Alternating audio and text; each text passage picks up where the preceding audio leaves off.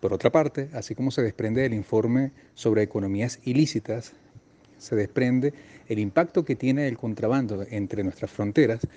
dentro de las denominadas economías sumergidas, es decir, aquellas que al no reportar elementos formales eh, a través de eh, mecanismos aduaneros y tributarios y además de eh, un debido proceso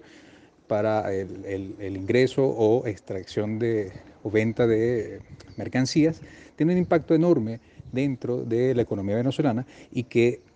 por sus dificultades de cuantificación distorsionan la economía nacional.